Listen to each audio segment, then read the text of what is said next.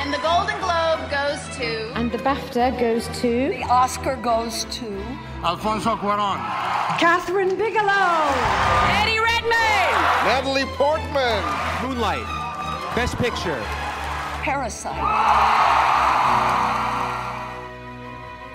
Bienvenida gente bonita al podcast de la Estatuya, programa dedicado a seguir la carrera al Oscar y a los festivales de cine de todas, todas las temporadas que vienen y que vendrán.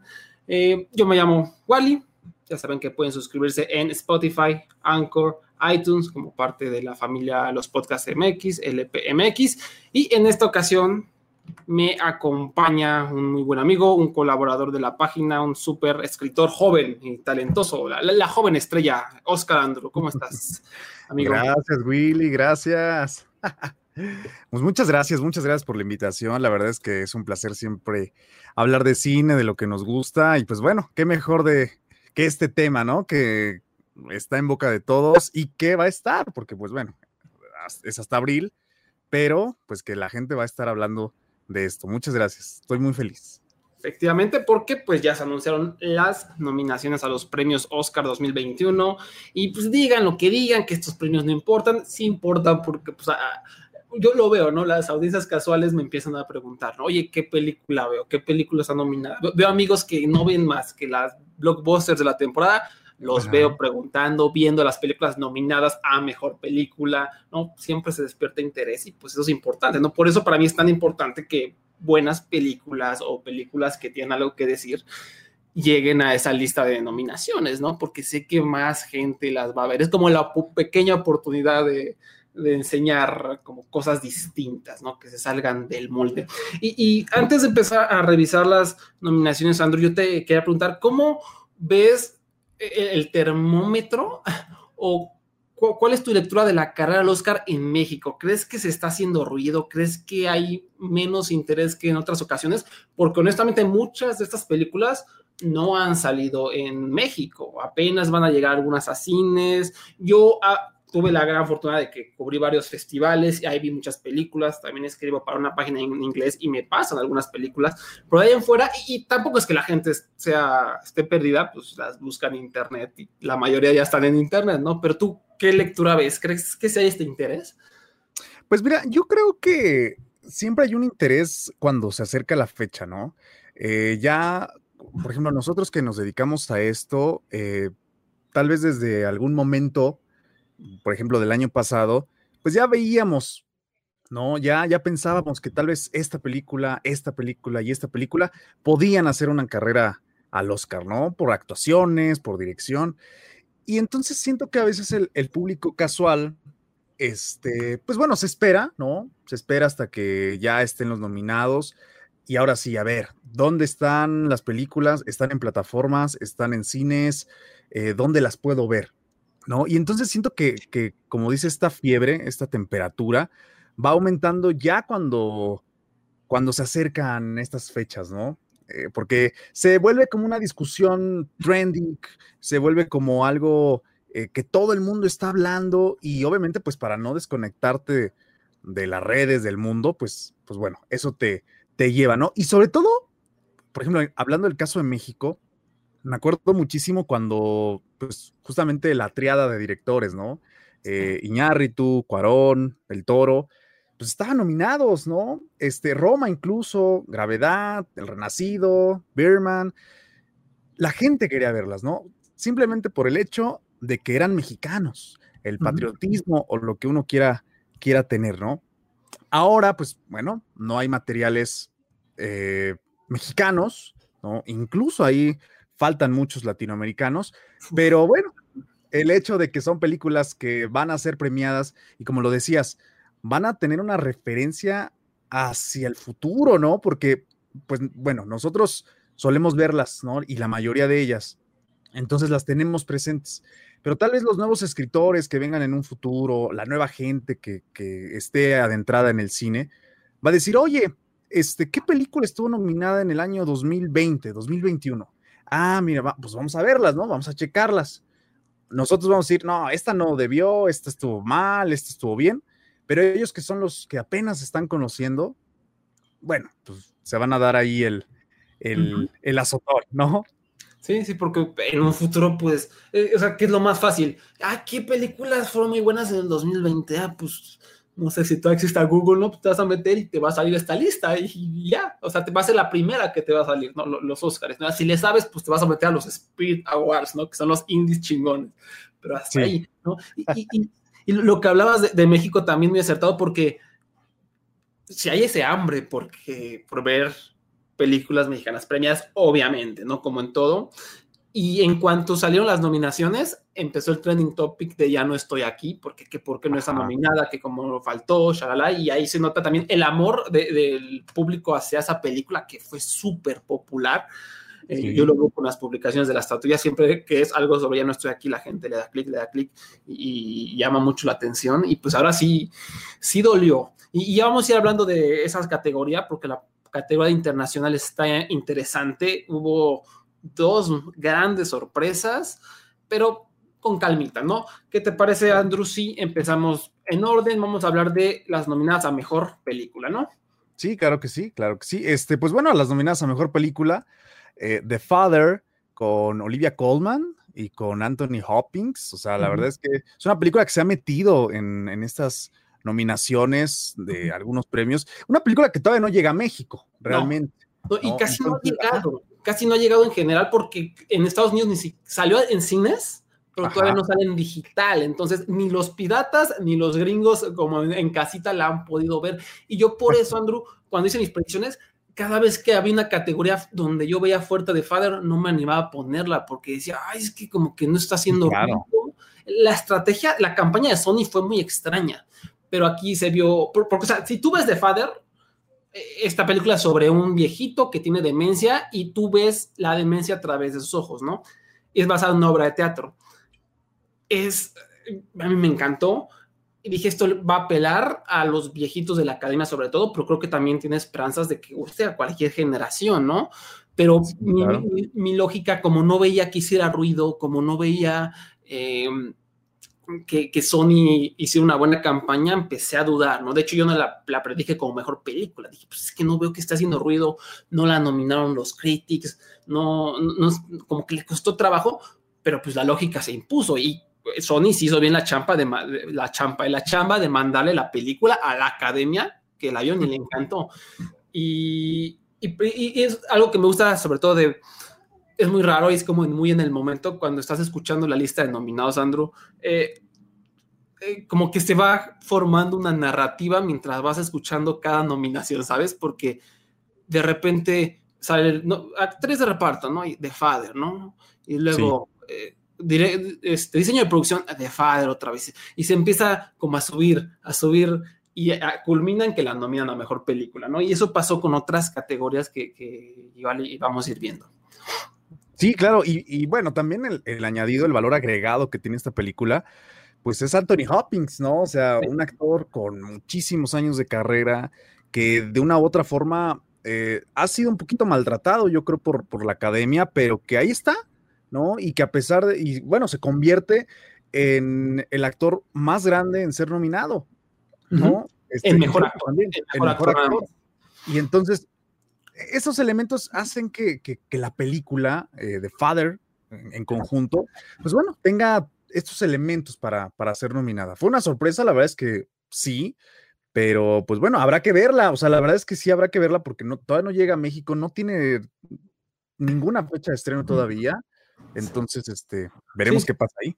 Ni idea qué onda, digo, yo afortunadamente la vi para una publicación estadounidense y me encantó y por eso yo también quería que la nominaran, fue, ojalá le vaya bien, ojalá le vaya bien y me dio miedo que no estaba haciendo ruido, pues la metieron afortunadamente y pues ya veremos qué tal le va. Después tenemos a Judas and the Black Messiah, otra campaña extraña, Warner Bros. lo que hizo eh, fue que él retrasó su estreno, ¿no? En vez de meterla a los festivales de otoño del 2020, esperaron, se esperaron y la estrenaron en sondas, ¿no? A principios de febrero, empezaron a mandar screeners, empezó a hacer ruido, no la nominaron a los Globos, no le fue bien como en los Critics, pero aquí en la academia se ve que gustó, ¿no? Porque incluso obtuvo seis nominaciones, me parece. Sí, y por ejemplo, eh, pues Daniel Kaluuya sigue con esta racha, ¿no? Ya estuvo en, en Get Out, ¿no? De- la película estuvo también por ahí metida en la temporada de premios. La, la nominaron. obra de, sí, la, la obra de Jordan Peele. Y bueno, regresa y estuvo ganando estas últimas temporadas, esta, esta última temporada de premios estuvo. Y, va, a ganar el. Oscar. O sea, Daniel Kaluuya lo, lo Sí. tiene segurito, yo creo. Aunque la crítica aquí viene muy, muy fuerte, ¿no? ¿Por qué lo nominan a actor de reparto? O sea, Es que- cuando. Sí, sí. Sí, ahí, fue, es lo que llamamos el fraude de categoría, que es- casi siempre se da en las categorías de reparto, siempre hay alguna controversia, lo vimos hace dos años con Mahershala Ali en Green Book, que es, es un protagonista, lo metió en el reparto, ¿y qué pasa? Que, que si está compitiendo contra otros actores que sí son de reparto, que sí salen poquito, pues les va a ganar, porque él sale un chingo, ¿no? Es el caso. Aquí Daniel Kaluuya va, reparto a la mejor, es protagónico en realidad, pero pa, lo metes de reparto. La controversia fue que la gran sorpresa de la velada eh, fue que nominaron también reparto a la Kate Stanfield. Y la Kate Stanfield es literalmente el protagonista de la película. Entonces, si, si nominamos a Daniel Kaluuya y a la Kate Stanfield de reparto, entonces, ¿quiénes son los protagonistas? no? Entonces, pues. Y, y- y yo creo que justamente aquí está diseñado para que alguno de ellos dos gane, yo creo que en especial Caluya, ¿no? Porque también considero que hay una fuerte competencia en mejor actor, ¿no? Sí, sí, sí. Y, de una vez, para explicar esto, ya, ya me adelanté un poquito, pero ya que tocamos el tema, porque hay muchas dudas, ¿por qué nominaron a la Kate Stanfield cuando Warner, si tú veas los anuncios de Warner, decía, para tu consideración, la Kate Stanfield, mejor actor, ¿no? Todo el tiempo mejor actor, incluso creo que lo llegaron a nominar algunos premios regionales de, de Estados Unidos, mejor actor, ¿no? ¿Por qué? Porque la, la academia, a diferencia de otros premios, el votante, no o sea, Eugenio Derbez tiene su papeleta y él dice, pues yo nomino al mejor actor a quien se me pegue la gana. O sea, yo vi a, yo vi a la Kate Stanfield como mejor actor de reparto y ahí lo nomino. Entonces, no sé por qué vergas la, toda la academia puso a la Kate Stanfield de mejor actor de reparto. Y a mí no me sorprendería, Andrew, que a lo mejor a, Daniel Kaluuya tuvo varios votos de mejor actor, ¿no? Pero Sí. pues, tuvo más en, en mejor actor de reparto. Y aquí también ayuda de que durante la temporada, como la Kate Stanfield no lo nominaron a ni madres, pues la academia no sabía qué pedo. Sea, pues no, como no lo he visto, no, no lo vi nominado en el Globo de Oro a mejor actor, ah, pues ha de ser mejor actor de reparto y así, así lo nomino. Y creo que eso fue lo, lo que sucedió. Un, un caso bastante, bastante extraño, pero bueno, a ver qué le depara, pues, ayudas on the Black Messiah, o sea, ma- habrá que ver, ¿no? Y, esta película viene fuerte, no creo que le alcance para ganar, pero es muy buena y, y ha sido muy querida, ha sido muy popular y le fue bien, lo nominaron a mejor guion, a mejor actor, ya dijimos, mejor actor de reparto. Y por ahí me parece que a mejor fotografía, que también es una categoría clave, al rato la, la vamos a ver. Después eh, vienen las nominaciones Mank, ¿no? Una de las películas más eh, divisoras, no a todos les encantan, ya saben que yo la odio, no sé a ti que si te gustó, Andrew. Eh, fíjate que yo siento que es una obra mucho menor en la filmografía de Fincher. Eh, me parece que hay una. Que, que claro, ¿no? Retrata muchos aspectos de, de América que, pues bueno, ahí pueden ser muy cuestionables, pero en realidad hay una, una pretensión más allá de esto, ¿no? Sí, Creo que justamente esta película se hizo para, justamente para premios, para, eh, o sea, no, no, no hay que ir muy lejos. O sea, retrata el, digamos que el detrás de cámaras de una de las películas eh, más famosas y, y mejores de todos los tiempos, ¿no? Como es el Ciudadano Kane. Entonces, pues creo que por ahí también es como una, una falla, ¿no? Digámoslo. Sí, o sea, es, es que es muy fría. O sea, a lo mejor está bien hecha en el aspecto técnico, Claro. y que el maquillaje y tipo, todas las nominaciones de técnicas, yo no tengo problema, ¿no? De hecho, es la película más nominada, tiene 10, pero porque toda- está en todas las técnicas, menos creo que efectos visuales, que son muy buenos. Sea, que tú dirás, man, qué chingados. Si buscas en YouTube, man, que efectos visuales, te cagas, porque ca- casi todos los escenarios son efectos visuales. No sé por qué, pero pues así son. Y entonces, pues eh, Mank no va a ganar. O sea, mejor película estoy seguro que no va a ganar porque sí sé que mucha gente lo odió. Y, y la gran prueba, Andrew, es que no la nominaron en las categorías fuertes. O sea, no la nominaron, digo, además de mejor película. O sea, no la nominaron a mejor guion, eso dice mucho. No Sí, la claro. nominaron a mejor edición, que también es una categoría clave. Entonces, eso habla de que, pues, no a todos les gustó esta película. Sí reconocemos que artísticamente es esto, pero ya a la hora de la votación, y de una vez lo, lo explico, ¿no? Para los que no sepan, la academia cuando va a votar por mejor película tiene que rankear sus votos. Entonces ponen número uno, o sea, mi voto número uno es por The Father, mi voto número dos por Nomadland, mi voto número tres por Judas, shalala. Y esto es muy importante porque de acuerdo al lugar en el que hayas acomodado, se hace un ponderado, una fórmula matemática y medio macabra que tal, tal vez algún día expliquemos, pero aquí nos vamos a hacer bolas. Y, y es muy importante. O sea, eh, la clave para ganar el Oscar de mejor película es que tengas muchos votos de primero, segundo o tercer lugar, ¿no? Y, y para ilustrarlo más de fondo, hace dos años Roma.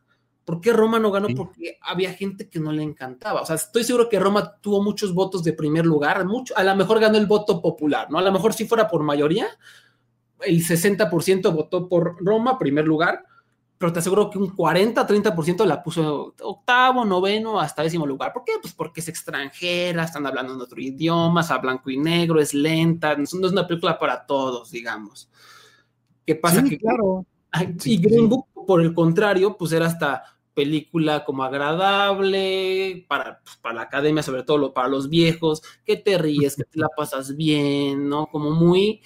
eh, o sea, este sistema está diseñado para premiar a la película, no a la mejor, sino a la, La más que más popular. guste en general, ¿no? Sí, claro, claro, claro. Y, y Green Book en ese entonces, pues se convirtió en una película que, que, como dices, le gustó a todos, ¿no? O sea, es emotiva, funcional, efectiva, melodramática, ¿no? Y Roma, pues tenía este toque un poquito más, si lo queremos llamar, eh, de arte, ¿no? Este, más, de, más autoral, digámoslo. Entonces, pues sí, para el gusto general de la gente, pues, pues no, no iba a tener mucha competencia. Sí, entonces e- e- eso fue lo que pasó. O sea, si, si fuera un voto, repito, por mayoría, creo que Roma hubiera ganado. Pero como fue un voto de se le llama sistema de voto preferencial, donde tienes que rankear, pues de seguro muchos tuvieron a Roma en primer lugar y muchos en último lugar. Lo que va a pasar con Mank, de seguro va a haber unos este, diseñadores de vestuario mojadísimos que van a decir, no, Mank me mamó, ¿no? Porque recordemos, toda la rama vota, o sea, la- los animadores votan, los efectos visuales votan, los actores votan, los RPs votan, los ejecutivos votan, todos, ¿no? Entonces, va a haber, te digo, un, un diseñador de vestuario que va a decir, nah, esta película me mojé, número uno. Pero va a haber un actor, va a haber un director, va a haber alguien que va a decir, nah, esta pinche película me aburrió. O sea, O, yes. o los viejitos que vieron estrenado Ciudadano Kane en esos tiempos. Sí, sí, sí. Y, y pues les recordó algo, ¿no? Tal vez. Ajá, exacto. Va a decir, ah, sí, mi- eh, eh, esa es muy buena, ¿no? Porque ya sabemos que a la academia le encantan las películas sobre Hollywood, ¿no? Y pues man, cumple con eso.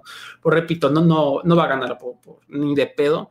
Eh, después tenemos Minari, esta muy buen- bonita película americana, pero hablada en coreano, la mayoría en coreano, sobre una familia de una familia coreana que está como buscando el sueño americano que se mudan a Arkansas para intentar tener una granja y es una película muy, muy bonita que gusta mucho, que es muy difícil que a alguien no le guste y es la principal amenaza, yo creo, a Nomadland. Sí, claro. O sea, me parece que en términos generales es una categoría por lo que se ha venido haciendo a quienes se le han venido dando los premios, que podría ser para Nomadland, ¿no? Sí, Pero también Minari, o sea, la verdad es que hubo mucha controversia, ¿no? O sea, principalmente cuando la estuvieron nominando a Mejor Película Internacional, cuando pues realmente es este, gringa.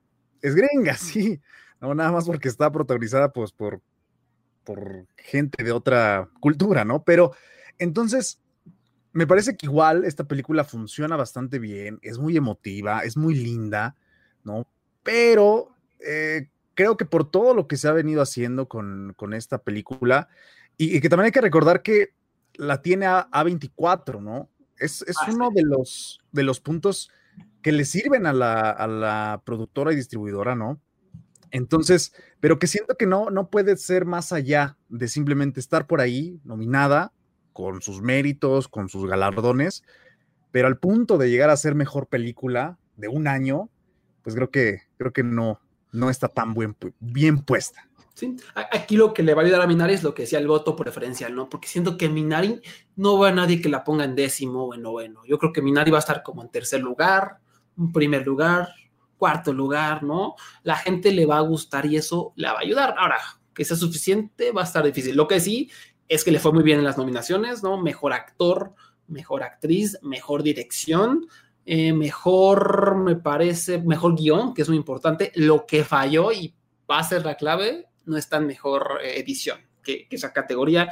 Creo que en la última década solo Birdman ganó mejor película sin ser nominada a mejor edición, pero era porque todo era una sola toma y hay toda una controversia de que los editores no reconocen eso, shabala. Pero es la, por eso digo, hay, hay que echar el ojo ahí, porque esa podría ser la, el fallo de Minari. Después tenemos la favorita de la temporada, Nomadland, que gana todo, o sea, ganó el Critics' Choice, ganó el Globo de Oro, ganó como mil premios de la crítica, está arrasando. Sí. Eh, parece que le gusta chicos y a grandes.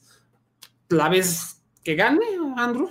Sí, la verdad es que eh, la veo como la favorita de esta temporada. Obviamente mi corazón está con otra, que todavía no hemos hablado. Muy bien, muy bien. Pero la verdad es que sí, tiene muchísimos elementos. Ya estadísticamente eh, se coloca como una de las grandes candidatas a ganarlo directamente. Pero también hay que reconocer su valor técnico, ¿no? O sea, no solamente por este, estos números, sino por la realización. O sea, Klaus Sau ah, la hizo espectacular, ¿no? O sea, acompañada también de una actriz. Eh, muy especializada como lo es Frances McDormand, que estuvo también hace poco aquí en la temporada por tres anuncios por un crimen. Entonces, es una película que, que ya te está indicando muchas cosas, ¿no? Por supuesto que, que ya lo veremos en, mejor eh, director, este, pero ahí está, ahí está muy presente y la verdad es que son temas también que si bien uh, como digo, temáticamente no es una de las grandes favoritas, yo creo, de Estados Unidos, ¿no? Justamente porque habla acerca, pues, de todo este tipo de crisis económica y así. Ahí está la cosa, la, película, Ajá. y no lo voy a decir, lo vamos a hablar en otro episodio, yo creo, ya que salga en México bien. Sí, claro, claro, claro. la película habla exacto esto sobre la crisis económica y cómo trató mal a los gringos, ¿no? Y vemos a los viejitos que tuvieron que vivir en campers, cómo vivieron, viven en sus camionetas, ¿no? Y van como nómadas, pero, y, y, esta, y esta narrativa es como un falso progresismo que le encantó a los gringos. Los gringos se la tragaron completita, pero si tú te pones a analizar el material en el que está basado y algunas cosas que retrata Shao, yo, a mí no mandan, mm, entre más pienso en ella, menos me gustó. Me parece que es una película muy cobarde, o sea, porque está romantizando la pobreza y lo hizo, la directora es de familia rica. Está romantizando la explotación laboral y ya, ya hasta ahí dejo para no arruinárselas y arruinarte la no sé si ya la viste, Andrew, pero eh, Ah, está bonita y lo comprendo, pero es otra vez este falso progresismo. Es una película que me parece que está diseñada para los gringos, para que se la compren todita, para que Film Twitter diga, ay, qué bonita está. Cuando para mí tiene muchos problemas y es muy, muy, es una gringada, así, así lo diría, así lo dejo. Sí, son, eh, como lo hemos dicho, son películas diseñadas para para gustar, ¿no? Y sobre todo, no a la gente en general, este, a lo, al, al público que, bueno, sí, a, los señores grandes que te van a dar el reconocimiento, ¿no? Este, entonces yo creo que, que sí, o sea, definitivamente como, como siempre se ha dicho, no por estar nominado a premios quiere decir que es un buen material o que tiene algún eh, cierto tipo de análisis eh, positivo, ¿no? O sea, no, no siempre es así, pero bueno, creo que es la favorita de la temporada y... Pues y, honestamente no está tan mal, o sea, pudo haber sido mucho peor, o sea, podríamos estar hablando de que aquí la, sea Mank la favorita y si yo me, este, me ¿no? Pero pues, no me digo, creo que es cobarde, ya después lo explicaré más a detalle, pero bueno, o sea, tiene cosas bonitas y está bien hecha. Sí, que, llega al 15, ¿no? 15 de abril llega a, a México. A México, sí. Entonces, pues habrá que ver, y también habrá que ver...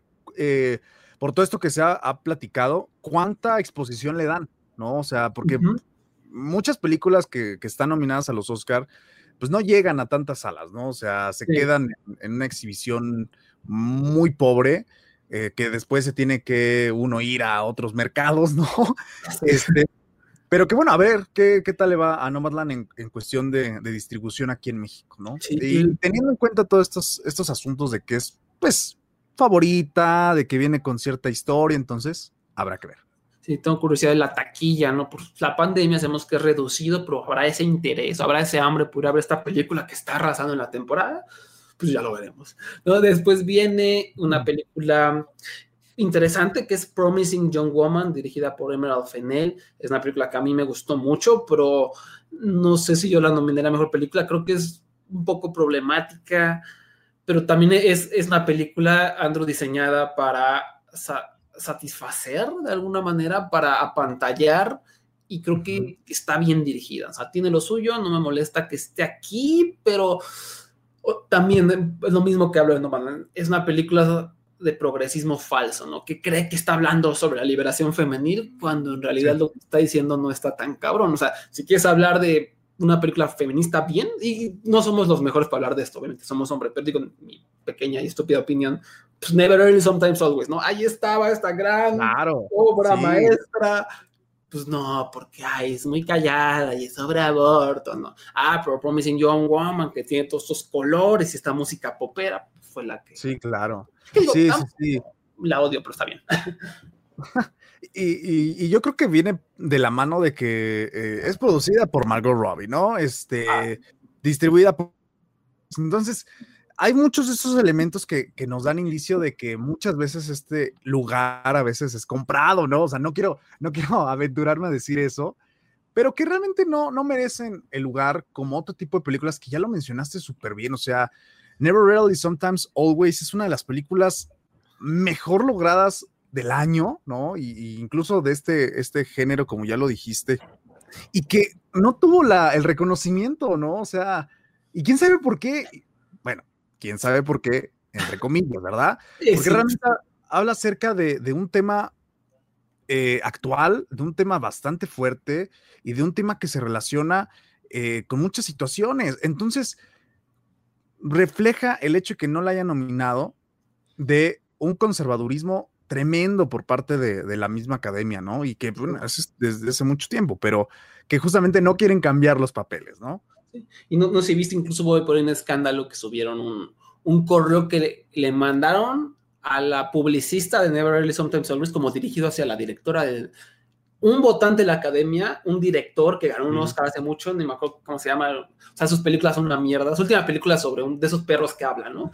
Este, diciendo, no, es- no voy a ver esta película porque me parece un insulto que hayas hecho esto, me parece que este, el aborto no sé qué, no sea un provida asqueroso Sí, claro.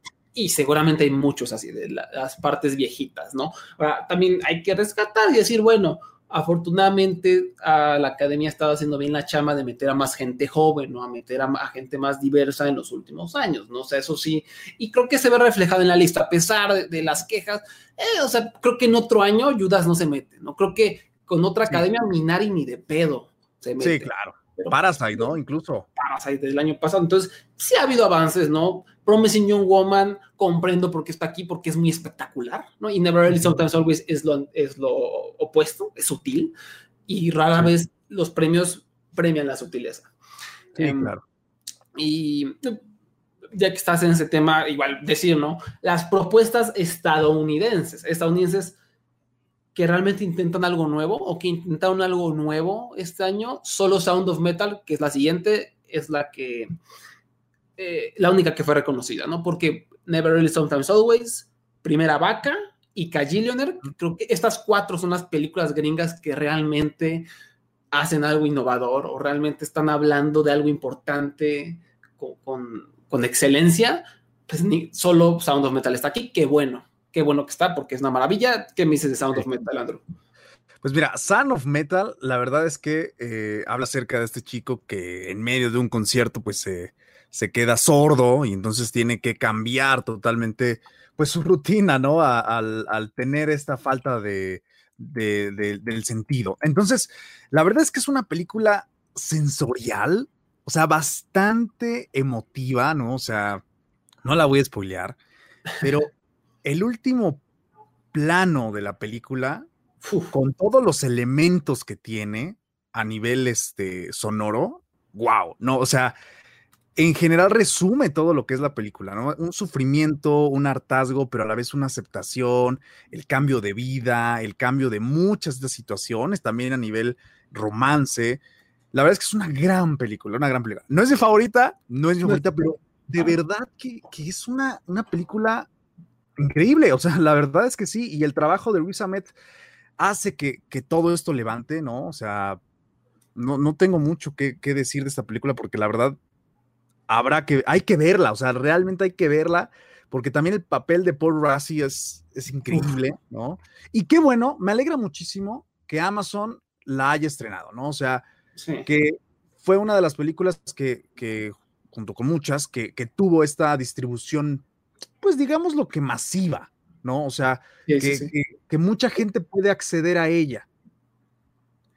Y, y que, y que cabe destacar que Prime la ocultó un poquito. No sé si, si te pasó, Sí. Andrew, que este, en, México- en Estados Unidos no sé, pero en México ni un pinche tweet de que iba a salir esta película, ¿eh? Ni un, tú te metías a Amazon, estaba escondida. Y yo no noté también los números de la página porque la gente la empezó a googlear hasta como uno o dos meses después del estreno. O sea, apenas dos meses después el algoritmo la puso ahí.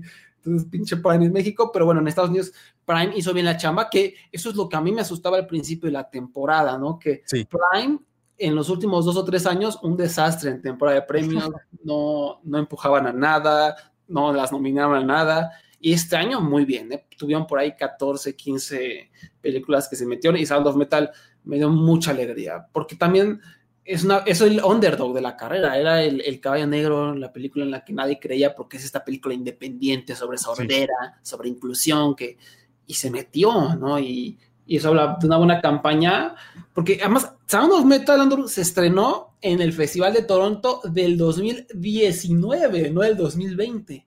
Entonces, Sí. se estrenó, me acuerdo que vi a gente, ah, esta película se ve en verga, y hasta ahí. Ujú. Nadie la peló, nadie la peló, nadie la peló, la compró Amazon y dijeron, vamos a estrenar en el 2020, vamos a hacer campaña, vamos a hacer campaña, pum, pum, pum, y aquí está, le fue súper bien, fue igual, es- está empatada en segundo lugar con un montón de películas con más nominaciones, ¿no? Mejor película, mejor guion, mejor edición, mejor actor, mejor actor de reparto, obviamente mejor sonido que va a ganar, y eso habla de la gran fortaleza, porque tú hace seis meses y me preguntabas, yo te decía, no, pues la van a nominar a, a mejor sonido y mejor actor, y ya, ¿no? Y no, se fue incrementando, fue, fue haciendo ruido y qué gusto, qué gusto me dio, pero y, y yo sí digo, esta, esa es mi número uno, ¿no? Si yo voto, eh, Sound of Metal es mi número uno, pero el número dos de- del señor Andrew es la, la última nominada, la octava, The Trial of the Chicago Seven, Andrew, la mesa es suya. Sí, la verdad es que yo tengo un, un amor eh, exacerbado por el señor Sorkin y el hecho de que se haya lanzado a dirigir esta película, eh, The Trial of the Chicago Seven o El Juicio de los Siete de Chicago, pues bueno, o sea, realmente es desde el corazón y no, porque claro que tiene muchos elementos, eh, pues que la vuelven convencional, ¿no? O sea, la vuelven emotiva, la vuelven efectista y que no está mal, por supuesto. No sé si al grado de premios, la verdad es que también siento que es un dulcecito ahí en, en todo este, este evento, digámoslo. Claro que hay, un, hay una carrera de arco, de Aaron, este, la misma película es buena, el elenco, el ensamble que, que, que se generó, que incluso ganó mejor ensamble, eh, me parece que en los Critics, En los critics, sí. eh, te da- deja ver que es una película muy bien hecha, pero que responde también a otras necesidades eh, si hablamos de gustos, ¿no? Claro que es muy, pero muy plausible todo lo que hizo Sorkin con el guion, este, todo lo que tuvo que recopilar para crear esto. eh, la verdad es que es una película muy emotiva, no hay más que decir. No sé si merecía tantas cosas, digámoslo, pero pues bueno, ahí está. Y la verdad es que no siento que sea una de las grandes favoritas. Mi corazón obviamente dice que sí, Yo creo pero sí, ¿eh? Yo creo que sí, porque es todo lo que acabas de decir, es infalible, es muy entretenido, o sea, es como dices, convencional y pasan estas cosas que no pasan, o sea, que son acomodadas al estilo Hollywood, ¿no? De ay, justo está la mamá y el hijo del vato que dijo esta madre que le quedó mal al hijo y tiene todas estas escenas exageradas, pero qué pinche entretenidas de traerlas de Chicago Seven, que, eh, y yo lo he visto, o sea, por más que la pueda criticar, de todas estas, si me preguntas cuál quieres ver ahorita, digo, pues Sound of Sí. Metal y después de traer los de Chicago Seven, ¿no? Porque tiene estos elementos como, no sé, es entretenida esta madre, pinche Sorkin. O sea, el- es que el Sí. guion. Eh, Sorkin es uno de los mejores escritores, ya lo sabemos, y, y hay gente Sí. que detesta su estilo y lo respeto porque sí tiene esos Sorkinismos, como le llaman, pero es entretenida y por eso yo creo que tiene muchas esperanzas de, de quitarle el Oscar a Nomadland, porque Híjole, sí. no creo que haya mucha gente que la vote número 10. O sea, no, creo que tenga muchos votos de último lugar. Yo creo que va a estar cuarto, tercera, los viejitos primero. Por ahí se puede meter, ¿eh? detrás de los de Chicago Seven. Ahora, lo que tiene en contra, C mayúscula, que nominar, no nominaron a Aaron Sorkin en mejor dirección, ¿no? Que eso va a ser Claro. clave. Pero Sí, bueno, sí, sí. este, Ben Affleck no lo nominaron a mejor director y su película Argo ganó mejor película, ¿no? Hace casi una década. Pero Sí. hay, hay ejemplos, puede ser. Entonces, el voto preferencial es la clave y detrás los de Chicago Seven eh, se puede meter. Yo, por ejemplo, yo la votaría por encima de, de Nomadland, yo la votaría por encima de, de Mank eh, y tal vez hasta ahí, pero, eh, o sea, no, no me entiendo a la gente que la odia, pero me parece que no es para tanto, o sea, está chida. Sí.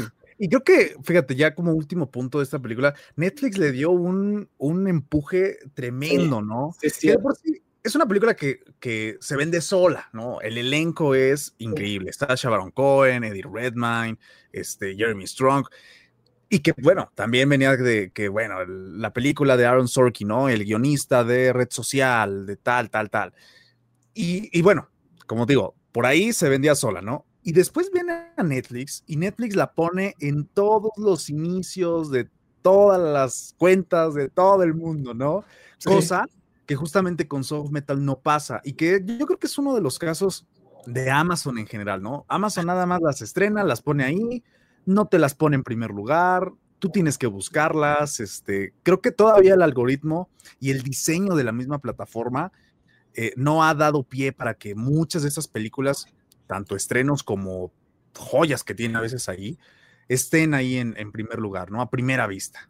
Sí, sí, está, está pedorro. El, siento que en los últimos meses me han mejorado, pero está pedorro. O sea, si tú sa- sale un estreno, se tarda una, una o dos semanas en est- estrenarlo. Y repito, lo digo por los números de, de la estatuya.com, lo veo. O sea, película que pongo una reseña, empieza a hacer números hasta dos semanas después, ¿no? Porque ah, quién sabe qué está haciendo Amazon, pero bueno. Y, y qué, qué buen punto, ¿no? Netflix obtuvo un total de 35 nominaciones al Oscar. Me parece que el año pasado fueron 20, 20 y tantas.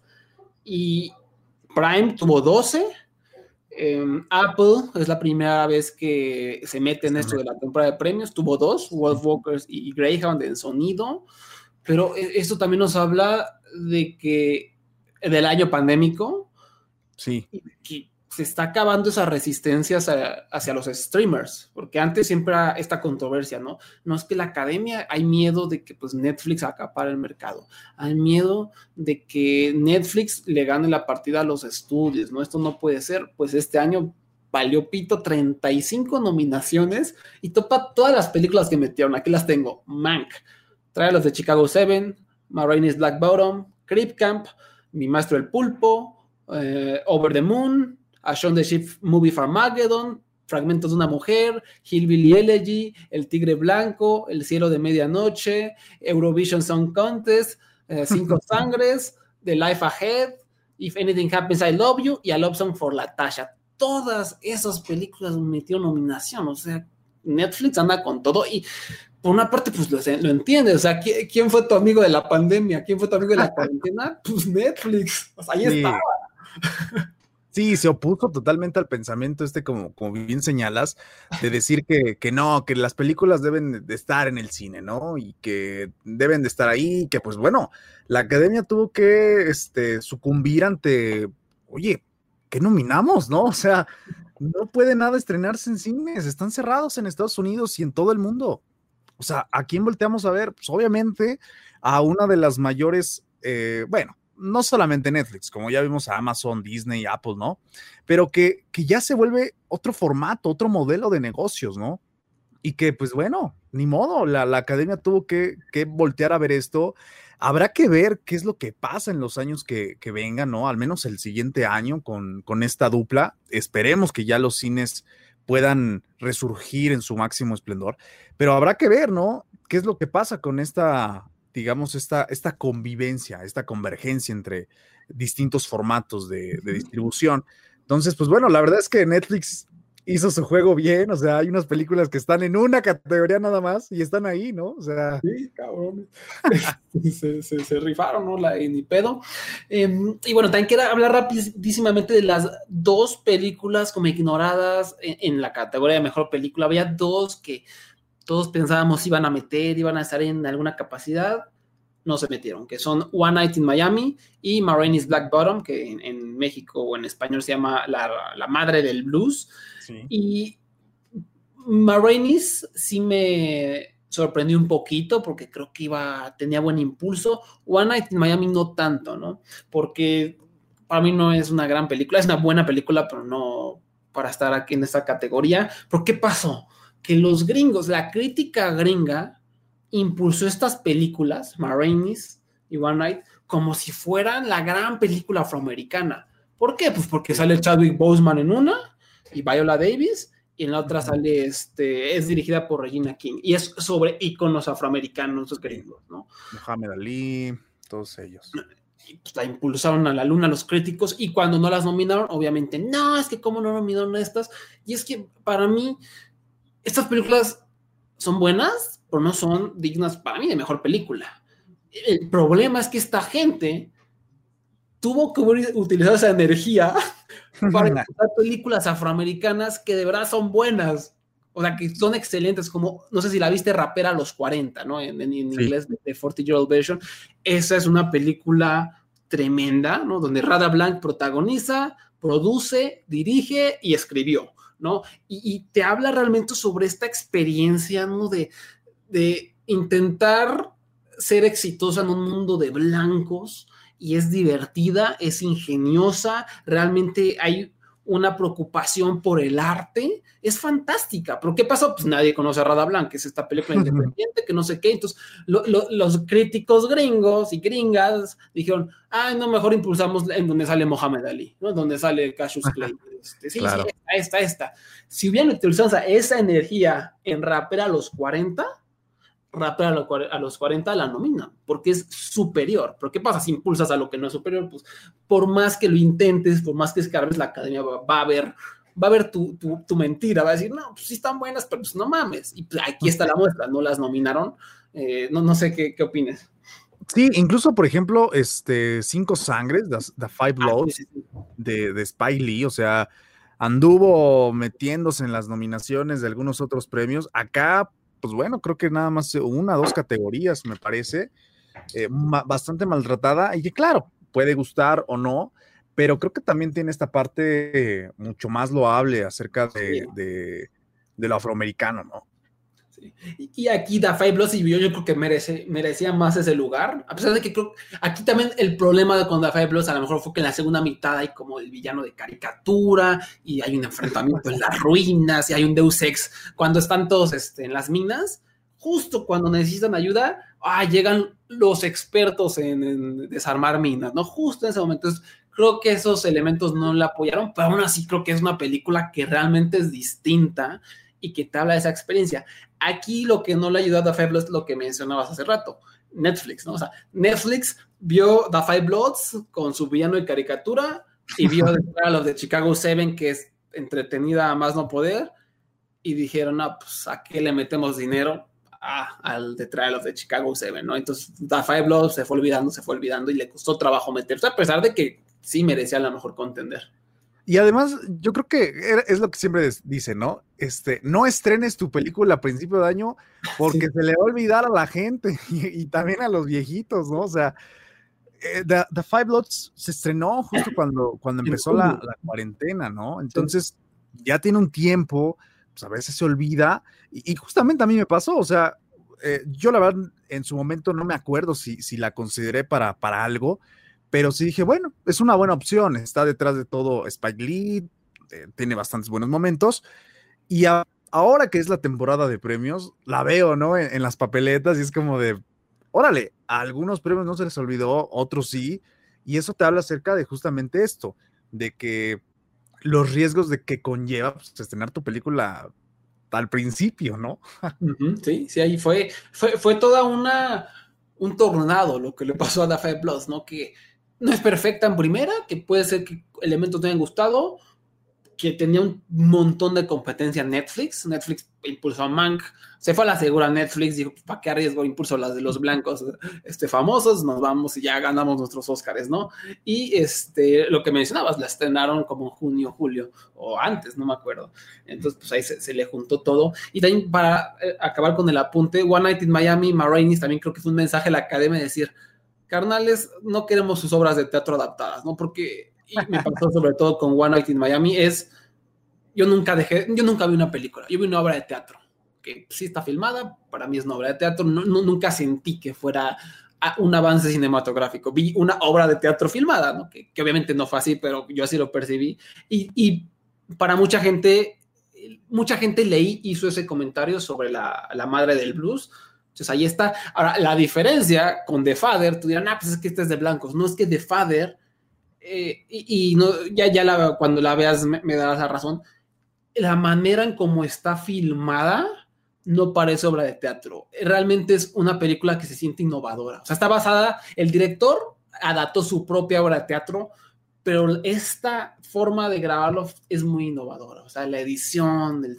diseño de producción, la manera en cómo está representando la, la demencia está muy chida. ¿no? Y, eso es lo que diferenció a The Father, ¿no? Que esta no parecía una obra de teatro.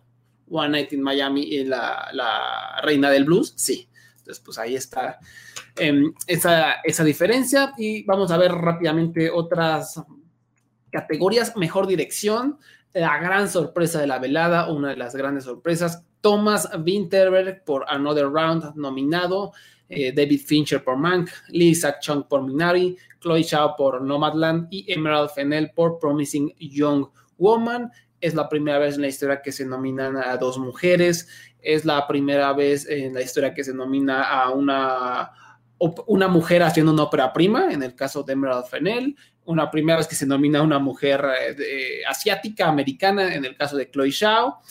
Eh, y curiosamente está viendo a incluso a, mi amiga Oralia, que subo en este podcast hace algunas semanas y me dice, y lo tuiteó, ¿no?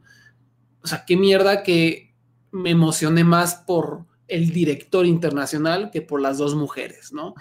eh, que, bueno, es un gran avance y falta mucho. Aquí, el, después del año que tuvimos Andrew, donde las mujeres hicieron unas películas que te cagas en los calzones, como Never Really, Sometimes Always, como Kajillionaire, como First Cow, las que dije hace rato, como eh, Cuba Disaida, muchas internacionales. Dos me parece poco, yo creo que era para cuatro o hasta cinco, pero bueno, es un avance y es lo, hay que recompensarlo, pero a lo que voy es que no son las dos mejores directoras y, mi amiga ahora la que está muy metida en eso, que haya hecho ese comentario fue perfecto, ¿no? Fue, fue, me, hizo este ejemplo, lo dejó en claro, ¿no? De que pues, creo que ya emociona más ver que nominan al cine internacional que a las películas gringas. Sí, y sobre todo cuando tus productos son, como ya lo mencionamos, ¿no? Como ya eh, hablamos acerca de Nomadland y The Promising You Woman, o sea, y más cuando estas películas no tienen mucho material, ¿no? O sea, claro, si hubiera sido una película como Never Early, Sometimes Always, mm, o sea, otra cosa también hubiera sido, ¿no? Eh, pero sí, por supuesto que me parece un gran avance, así como cuando se empezaron a a nominar y a tener en cuenta muchas películas este, que, bueno, eran dirigidas y, protagonizadas por afroamericanos, me parece que ahora también es un avance, ¿no? De que, bueno, eh, ya cada cierto tiempo hay mujeres metiéndose en la batalla, en la lucha. Este, por supuesto que ya el hecho de que haya dos mujeres, ¿no? Cuando, pues bueno, sabemos que, que hay un conservadurismo y que digamos que el patriarcado ha estado ahí presente en casi todo todas las categorías durante todos los años, ¿no? eso habla muy bien, creo, o sea, de un avance al menos.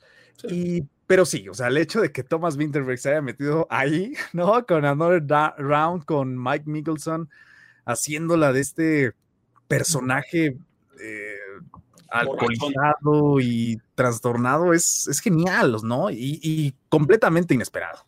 Sí, y uh, me, me alegró mucho. Y esta, es, la rama de directores siempre suele hacer alguna sorpresilla, ¿no? Le gusta acá es premiar al cine internacional. Hace dos años metieron a Powell Pawlikowski por, por Cold War cuando poca gente se lo esperaba y aquí qué bueno, ¿no? Que se le dio un lugar al cine internacional que es de lo poco este, que vimos. Ahora sí, hablando de eso, mejor película internacional, Another Round de Dinamarca, precisamente, Better Days de Hong Kong, que es una película sobre bullying escolar, sobre esta chava que le hacen bullying, que está eh, abrumada por el sistema chino, por el sistema de Hong Kong de escolar, donde tienes que ser un robot y pues le hacen bullying y se enamora de un vato que es un criminal callejero y entre ellos se apoyan y salen adelante y shalala. Es una película muy melodramática, bastante buena, que yo no le daba ni una oportunidad de que la nominaran, porque dije, pues esta nadie la vio, esta, o sea, no tiene distribuidora en Estados Unidos, ¿qué, qué va a hacer? y la metieron. Y creo que el razonamiento es que está muy bien hecha en primera y en segundo, que fue un éxito brutal en China, o sea, hizo como 230 millones de dólares en la película allá y fue un éxito popero, taquillero. Es que creo que uno de los protagonistas es como uno de estos idols, no estoy 100% seguro, pues es como famoso, un cantante famoso, algo así, pues fue el éxito. ese es mi raciocinio. Um, Después tenemos a Collective de Rumania, el documental que también está nominado a Mejor Documental, muy merecido. Y sorpresón, está The Man Who Sold His Skin de Túnez, es el primer filme tunecino en la historia en meterse, que igual yo dije, ah, chinga. Eh, bueno, eh, acá ahorita voy con eso. Última nominación fue para Cuba Aida de Bosnia y Herzegovina. No sé si ya viste esta, Andrew. No, esa todavía no, no la veo. Es fantástica estuvo en el Festival de los Cabos. Para mí, estar merecía ser nominada a mejor película, mejor dirección, mejor actriz, eh, mejor muchas cosas. Es una obra maestra sobre la masacre de Srebrenica de 1995, que fue el, genocidio más grande desde la Segunda Guerra Mundial. sobre una traductora de la ONU que eh, está intentando salvar a su familia del ejército eh, serbio que, está que llega e invade un pueblo bosnio y es brutal y es muy buena y es tremenda y me alegra muchísimo que esté aquí y no me sorprende su nominación por eso mismo. Es de, esas, películas que tú ves y, se te cae la boca abierta, ¿no? Y para votar por mejor película internacional, los miembros de la academia tenían que ver las 15 finalistas. Entonces, pues, a huevos, si ven Cuba de Saida, van a nominarla. Pero la que, la, que sí me dolió, tengo que admitirlo, La Llorona. Sí. O sea, que no haya nominado a La Llorona de Guatemala, o sea, dices, quita Better Days y ponle la llorona. no, y a, eso iba, porque The Man Who Sold His Skin está buena, es sobre un hombre, es un refugiado sirio que mm, tiene que huir del país y desesperado por volver a ver a su novia, accede que un artista famoso le tatúe la espalda, ¿no? Y, y en la espalda le tatúa una visa. Entonces el hombre se convierte como una un símbolo de protesta humano y también una obra de arte humana. Entonces lo, ponen ahí en los museos a que se quede quietecito y es toda una sátira. Y sale esta Mónica Bellucci. Creo que ese fue uno de los puntos principales porque la nominaron, porque sale Mónica Bellucci en primera, y en segunda porque es como un crowd pleaser, es como muy fácil de ver, te entretiene, está cotorra y, y tiene su tema social. Pero la verdad, ni cerca, esta y Better Days, ni cerca de, La Llorona. O sea, La Llorona es una obra maestra y sí me dolió, sí me dolió. Sí, sí, sí, Es, ¿Cuál, es una categoría, pues, eh, que por todos los inicios parece complicada, ¿no? Pero tú, ¿a cuál se la darías? Yo a de estas, a Collective, ¿no? Collective es tal vez mi documental favorito de todos los tiempos, soy un mamador de los documentales, se la daría Collective, aunque Cuba de Saya también merece ahí la estatuilla, pero creo que Andrew, Another Round, la nominación a Mejor Director de Tomás dice mucho y, otra vez, ¿no? Es una película muy fácil de ver. Es una película que te entretiene porque te entretiene, tiene comedia, tiene drama, eh, sin llegar al exceso en ninguna de las dos ramas. Con Matt Mikkelsen, que es famoso, yo creo que No de Round la, tiene encantada, a menos de que Cuba de Saida de verdad sorprenda, porque si la gente la ve, votarían por ella, pero pues, no creo que todos la vean. Y, y ahí está la muestra, ¿no? A veces Mike Mikkelsen está en Marvel o está en Caos el Inicio, y a veces nos está entregando una obra actoral bastante buena como en Another Round, ¿no? sí, esta, esta categoría lo que sí, a pesar de que ahorita me medio hable mal de, de Man Who Sold His Skin, o sea, está buena, o sea, todas estas cinco son buenas. Las 15 finalistas son buenas, y había cinco obras maestras por ahí, ¿no? Pero también me faltó aquí, este, son Children de Irán, muy buena, pero pues no la iban a nominar porque ni quien la pele, y otra que está por ahí, A Son, que está en Netflix, que es tremenda, excelente. Yo pensé que tenía muchas esperanzas, sobre todo por Netflix, nada. Y, y, ya no estoy aquí, ¿no? Que yo dije, bueno, esta película gustó mucho, había rumores de que a la academia le, le gustó bastante.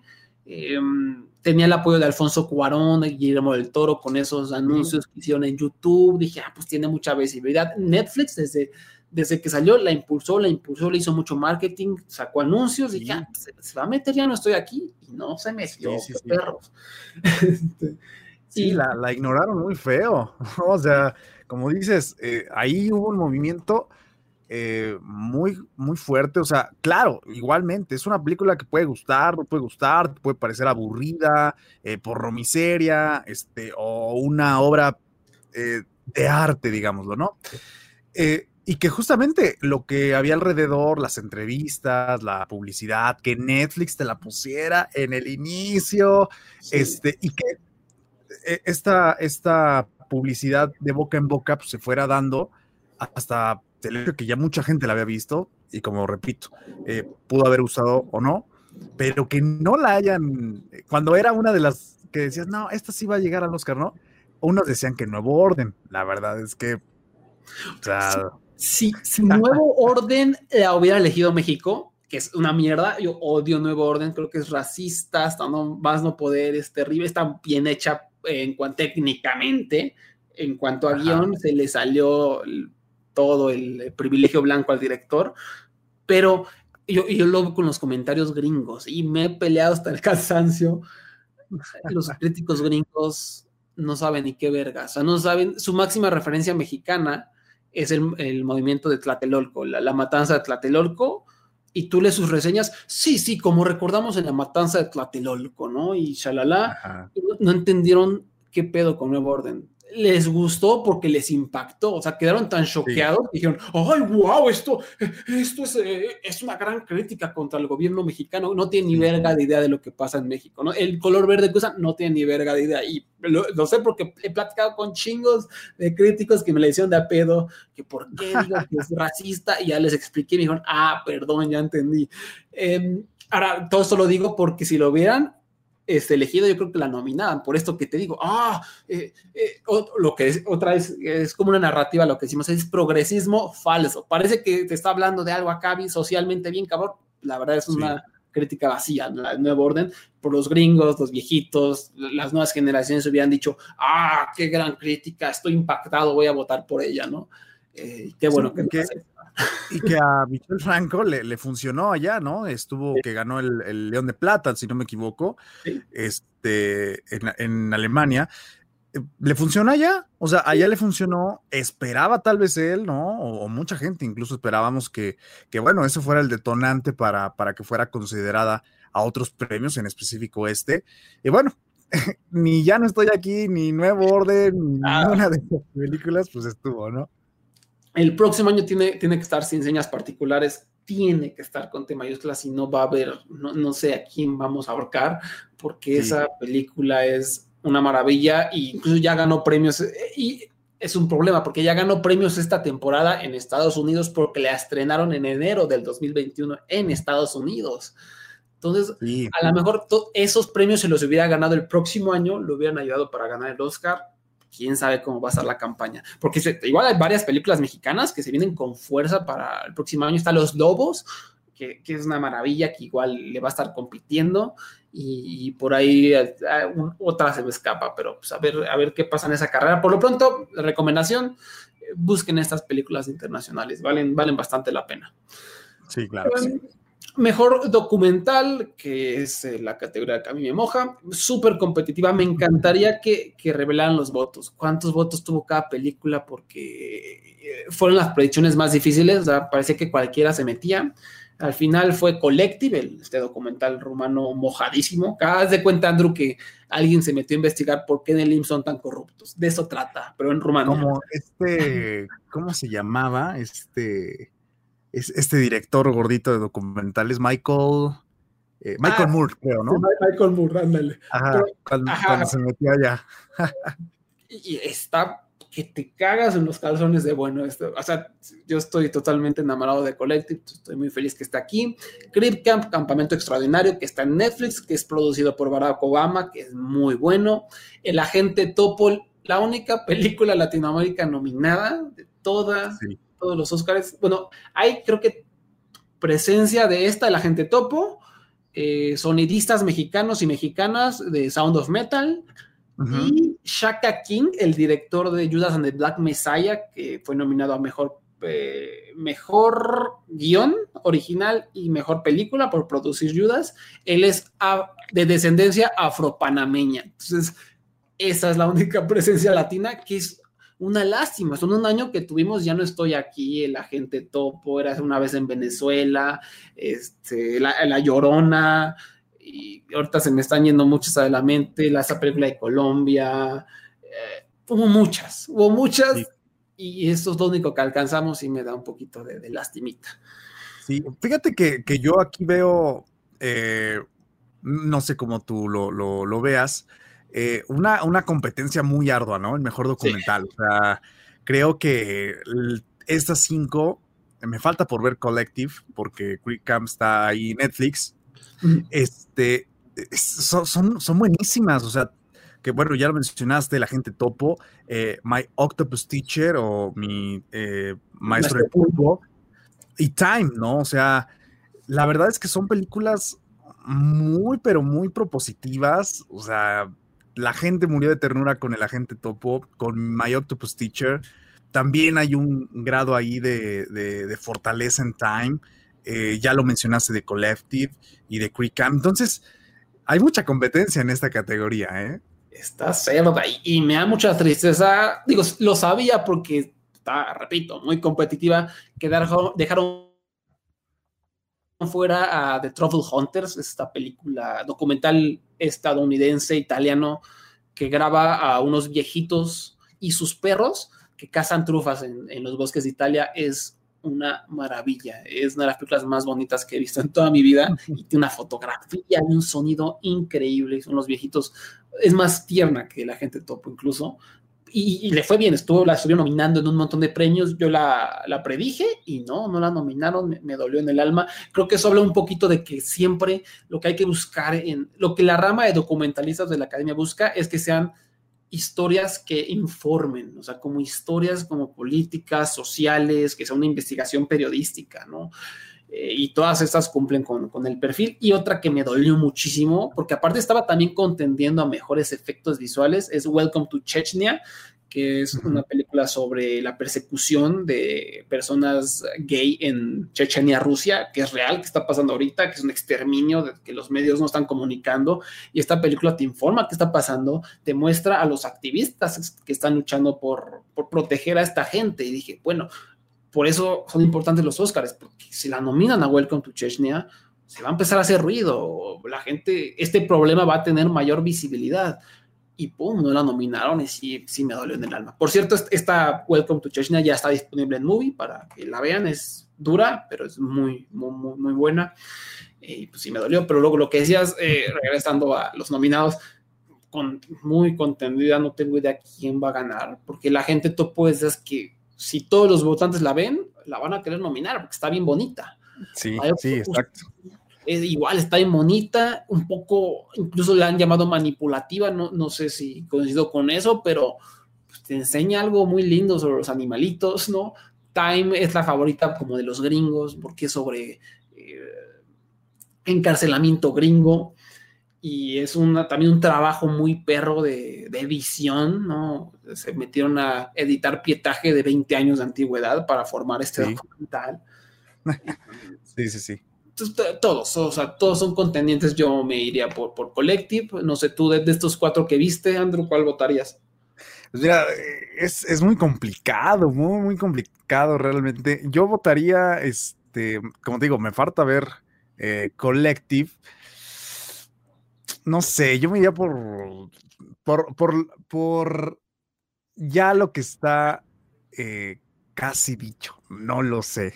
Este, pues por la gente top, ¿no? O sea, creo que a nivel eh, publicitario también Netflix lo hizo bien, ¿no? O sea, realmente los documentales no son fáciles para la gente casual, ¿no? Para, para los espectadores casuales. No se les da tanta difusión, no se les da tanto tanto arranque. A mí uno de los documentales que más disfruté el año pasado fue Familia de Medianoche, que también está en Netflix. Buenísimo. Eh, y que, bueno, también se estrenó ya hace poco en Netflix. Y entonces, eh, pues bueno, gracias a las plataformas creo que hay una visibilidad tremenda de este género. Sí, que, que, en, que en, el cine, pues bueno, casi no vemos, ¿no? O sea, eh, notamos que, que hay una falta totalmente, ¿no? Este, bueno, ya ni por decir de todos los blockbusters, pero al menos de este género no, no, no lo hay tanto. Y bueno, creo que las oportunidades que dan las plataformas, como ya lo mencionaste, Movie, Netflix, Amazon, de ver este tipo de, de materiales, pues hacen que, que sean más accesibles y que, bueno, incluso hasta se puedan ver más. O sea, fíjate, antes yo me acuerdo que los documentales no, no estaban en ningún lado, ¿no? Y para verlo, te tenías que meter ahí en lugares oscuros de, de la web y ahorita estamos viendo a cuatro documentales de cinco que están presentes en plataformas, ¿no? Uh -huh. Entonces, la verdad es que eso es un, un, un gran avance también para, sí. para, este tipo de cosas. Y justo eso, eh, pueden escuchar mi entrevista con Mikey Alberdi, la directora de La Gente Topo, aquí en el, el podcast de las estatuillas, el programa anterior o ante anterior, ante anterior y me, exactamente me dijo eso, ¿no? Es un género, es un tipo de cine que no se respeta como se debería en la industria, pero que las plataformas están ayudando, ¿no? Y, y Netflix, me dirán lo que quieran, ofendan al tío Netflix, ha hecho eso por los documentales, ¿no? Les ha dado mucha visibilidad y, y la gente ya los busca más, y eso, eso me da alegría. Sí, este, a veces los tenemos a los documentales como, como si fueran otra expresión artística, ¿no? Este, ¿qué vamos a ver hoy? Este, ¿Una película o un documental? Sí. Los documentales también son películas, ¿no? Sí, sí, sí, y ojalá se, se, se, dé más avance, ¿no? Porque igual, este año mejor edición, Time merecía estar ahí, Collective merecía estar ahí, mejor película, Collective y Time y Crip Cam merecían estar ahí. Y hay muchas películas que merecen contender en otras categorías y ojalá haya un avance en próximos años. Mejor película animada, A Shaun the Sheep Movie Farmageddon, Onward, eh, Hermanos, me parece que es en español. Unidos. Unidos. Unidos. Ajá. Over the Moon, sobre la, o más allá de la luna, en, en Netflix está. Soul y Wolf Walkers. ¿Cuál es tu pollo? Aquí eh, of the Ship Movie, claro, claramente. una, una, una, gran sorpresa esta película, ¿no? O sea, este, no había estado en ningún otro lugar, ¿no? O sea, eh, es que, es, es que una hay una piña, hay una piña porque esta película sí la nominaron al BAFTA el año pasado. El año pasado. Pues, les encantó. Entonces, este año, pues decía, ah, pues no está apareciendo en ningún lugar, pero es que sí apareció el año pasado. Entonces, ahí fue la piña. Yo creo que está muy cantada, ¿no? O sea, creo que eh, personalmente sí prefiero Wolf Walkers. Eh, creo que la crítica en general la prefiere. Sí. Pero también Soul no es mala. O sea, creo que Soul también tiene sus méritos increíbles. Eh, por supuesto que a la gente le encantó cuando se estrenó a finales del año pasado, o sea, durante esa semana estuvo durísimo, ¿no? Qué bueno que Disney no la cobró, como, bueno, aquí no, no, la, no cobraron Mulan, pero ya cobraron este, Raya, ¿no? Pero qué bueno, qué bueno que, que no lo hicieron. Qué mal que no se estrenó en cines, porque la verdad visualmente es increíble, o sea, increíble. Pero bueno, como ya es costumbre, pues bueno, esta categoría ha sido eh, muy benevolente con, con, Disney, con Pixar, entonces yo creo que sin duda alguna Soul va a ser la, la, ganadora y la verdad es que no está mal, ¿no? O sea, tampoco es como que, como que esté mal. Yo sí me enojé el año pasado porque creo que ganó Toy Story, ¿no? Sí, ganó este, en vez de este, Klaus. E, eso me molesta muchísimo, pero creo que en esta ocasión este, Soul también vale la pena. Ojalá sí. también consideren Wolfwalkers, ¿verdad? Sí, sí, yo, yo soy Team Soul y yo la quería Soul en mejor película, creo que merecía por lo menos mejor guion original, pero bueno, va a ganar ese y va a ganar otras categorías que ahorita vamos a hablar. Y Shaun the Sheep también es una lección para el futuro, Andrew. Siempre nominan aquí, que este, ¿cómo se llama? Stop motion. Siempre, siempre hay una película sí. stop motion y a mí se me fue el pedo. Ya después de que lo dije, pues sí, Shaun the Sheep es la sí, única sí, de estas. Pero, pues bueno, eh, igual, véanlas. Eh, Over the Moon no, es muy mala. bueno, a mí no me gustó. Las demás, véanlas. Eh, mejor actriz, vamos rápido. Actuación: Viola Davis por la madre, la reina del blues. Andra Day por The United States contra Billie Holiday. Vanessa Kirby con Pieces of a Woman. Frances McDormand con Nomadland. Carrie Mulligan con Promising Young Woman. ¿Quién va a ganar y a quién le vas? Eh, mira, yo personalmente creo que va a ganar Frances McDormand. Eh, mi corazón está con la hermosa Vanessa Kirby, ¿no? Por supuesto. Es una sorpresa también. Creo que no está en ningún otro lado. No, no, no sí. Este... Vanessa sí. Fue la, ella y Frances fueron las únicas que nominaron a todo, a BAFTA, a Critics, a SAG, a pesar de que la percepción era lo que tú decías, como que no es, nadie está viendo Pieces of a Woman, no está haciendo ruido, no está en otra Ajá. categoría. Ajá, aquí tenemos la otra, ¿verdad? Sí, no, es la única.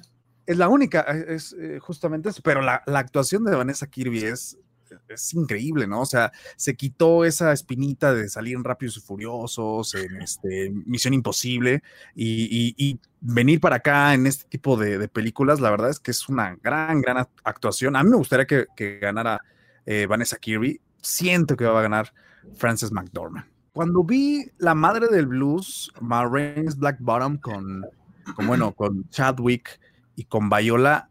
Híjole, siento que Viola ha tenido otros papeles más interesantes que, que este.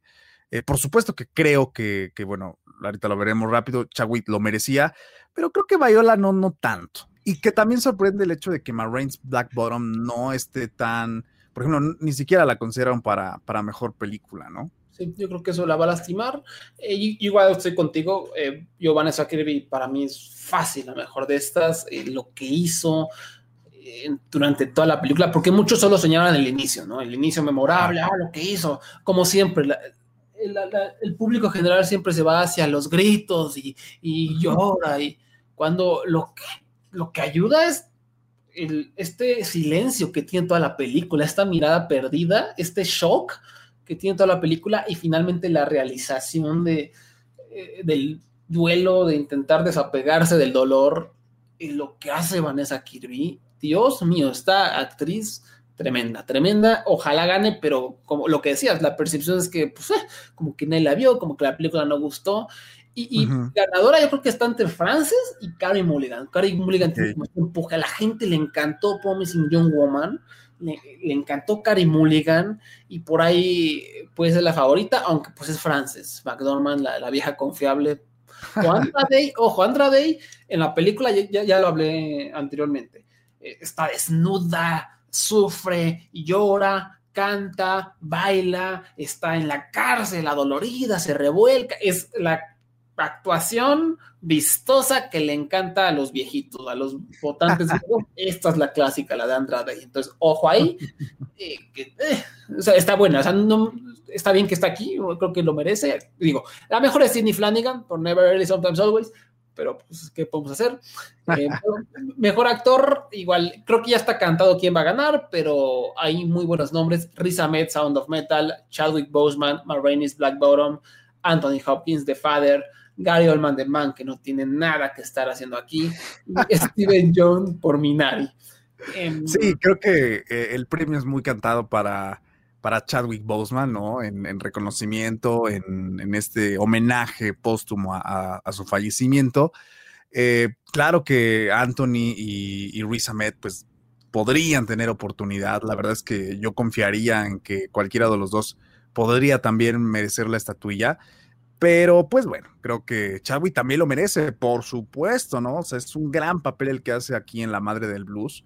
Este, pero bueno, también dada otras condiciones, creo que, creo que es el favorito.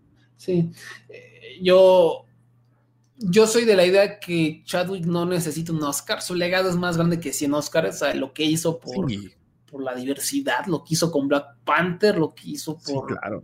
darle visibilidad a, a los actores afroamericanos está muy cabrón. Y, por ejemplo, si le das un Oscar a Riz Ahmed, Riz Ahmed toda su vida se va a ver beneficiado, ¿no? Este, Chadwick Boseman lo van a premiar porque así es Hollywood y, y es una actuación que merece contender. Eh, pero igual yo digo, yo, yo votaría, yo personalmente votaría por Riz Ahmed porque creo que... Sí, porque tal vez es complicado que vuelva a estar. No lo sé. Ojalá no. Ojalá no, ojalá no. Ojalá no, pero es complicado.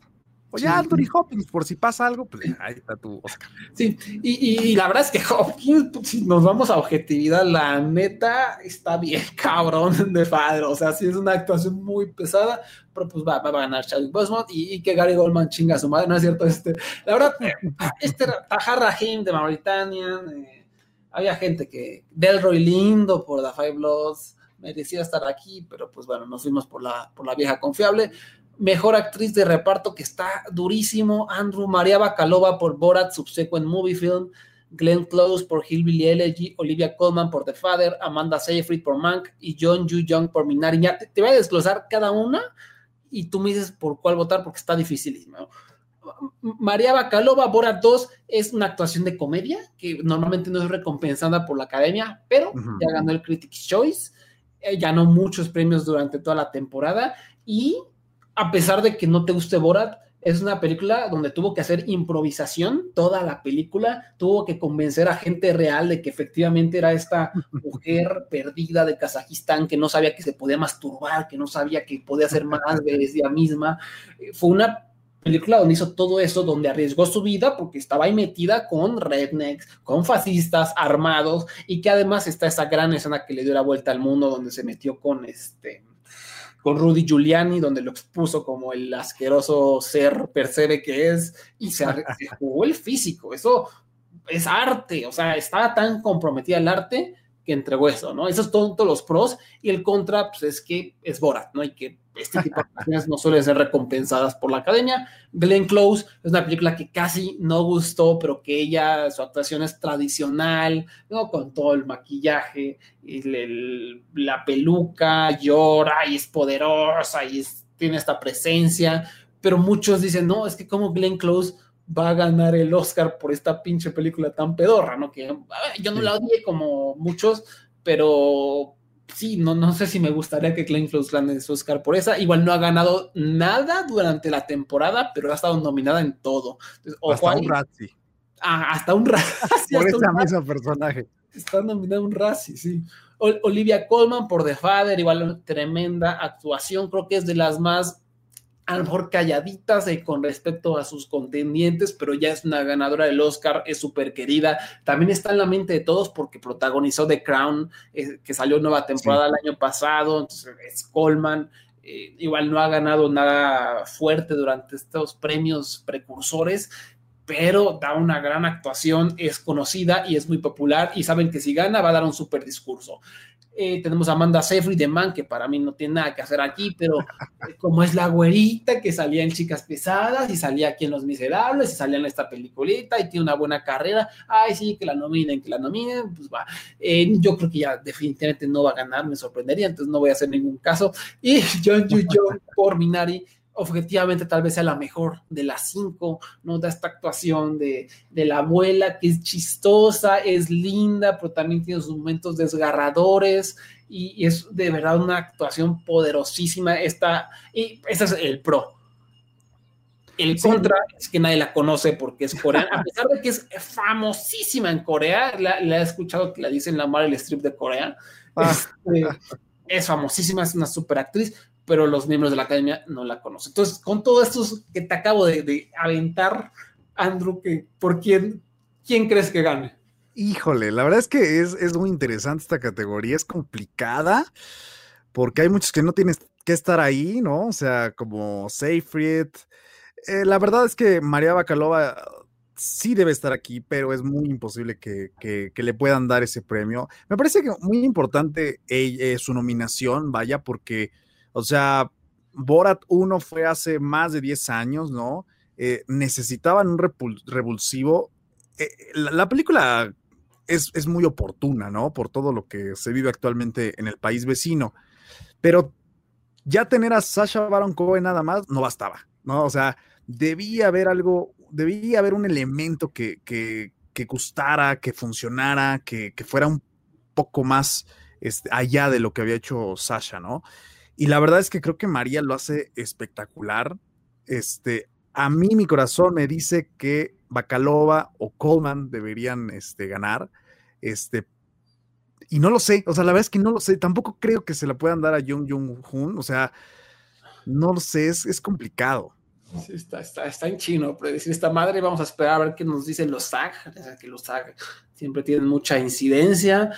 Eh, pero uf, no, está, está muy difícil. Yo, yo hoy por hoy diría que María Bacalova, a pesar de que la lógica me indique lo contrario, simplemente por eso, por, por el arte, porque este video con Rudy Giuliano le dio la vuelta al mundo. Entonces, híjole, pues creo que ahorita María Bacalova de impresión, pero de seguro va a cambiar. Um, Mejor actor de reparto, Sacha Baron Cohen por The Trial of the Chicago Seven, Daniel Kaluuya por Judas and the Black Messiah, Leslie Odom Jr. por One Night in Miami, Paul Rassi por Sound of Metal, qué bonito es verlo aquí, y la Stanfield por Judas and the Black Messiah. Ya hablamos de la sorpresa de que pues, están aquí los dos protagonistas de Judas en el reparto, entonces pues, el, el, protagonista yo creo que este es el FBI, no sé.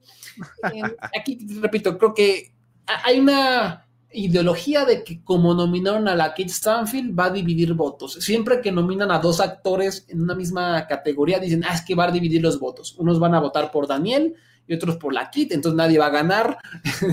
Pero yo, yo sí creo que Daniel Kaluuya está que te cagas en los calzones con su actuación y, y, ha ganado todo en la temporada y va a ganar todo, va a ganar BAFTA, va a ganar SAG y creo que va a ganar el Oscar. ¿Tú cómo ves? Sí, creo que esta categoría es muy pues no sé si cantada, pero realmente nos da indicios a que Daniel Kaluuya se puede llevar la, la estatuilla, porque pues, sí, o sea, su papel ahí es excepcional, ¿no? O sea, eh, me acuerdo cuando salía ya en Kikaz, ¿no? Y en esas peliculillas, y ahora ver esta, esta calidad de, de actuación, de, de, materia gris. Eh, en cuanto a esto, pues la verdad es que hace que, que sea uno de los grandes favoritos para, para la temporada. Qué malo que, que bueno, que está en esta categoría que por supuesto no es menor, por supuesto que es importante también, pero bueno, o sea, creo que ahí hay un rollo ahí muy... ¿Cómo le, cómo le llamabas? ¿Un, ¿Un, robo de qué? Fraude de categorías. Fraude de categorías, sí. La vieja, la vieja, confiable, pero ah, bueno, eh, estaría cool una sorpresa de Paul Racy, aunque Daniel Calo ya lo merece, entonces no sé, no, no me molesta. Eh, vamos rápido, ya mejor guion original: Judas and the Black Messiah, Minari, Promising Young Woman, Sound of Metal, The Trial of the Chicago Seven, mejor guion adaptado: Borat 2, The Father, Nomadland, One Night in Miami y The White Tiger. Una, una bonita sorpresa.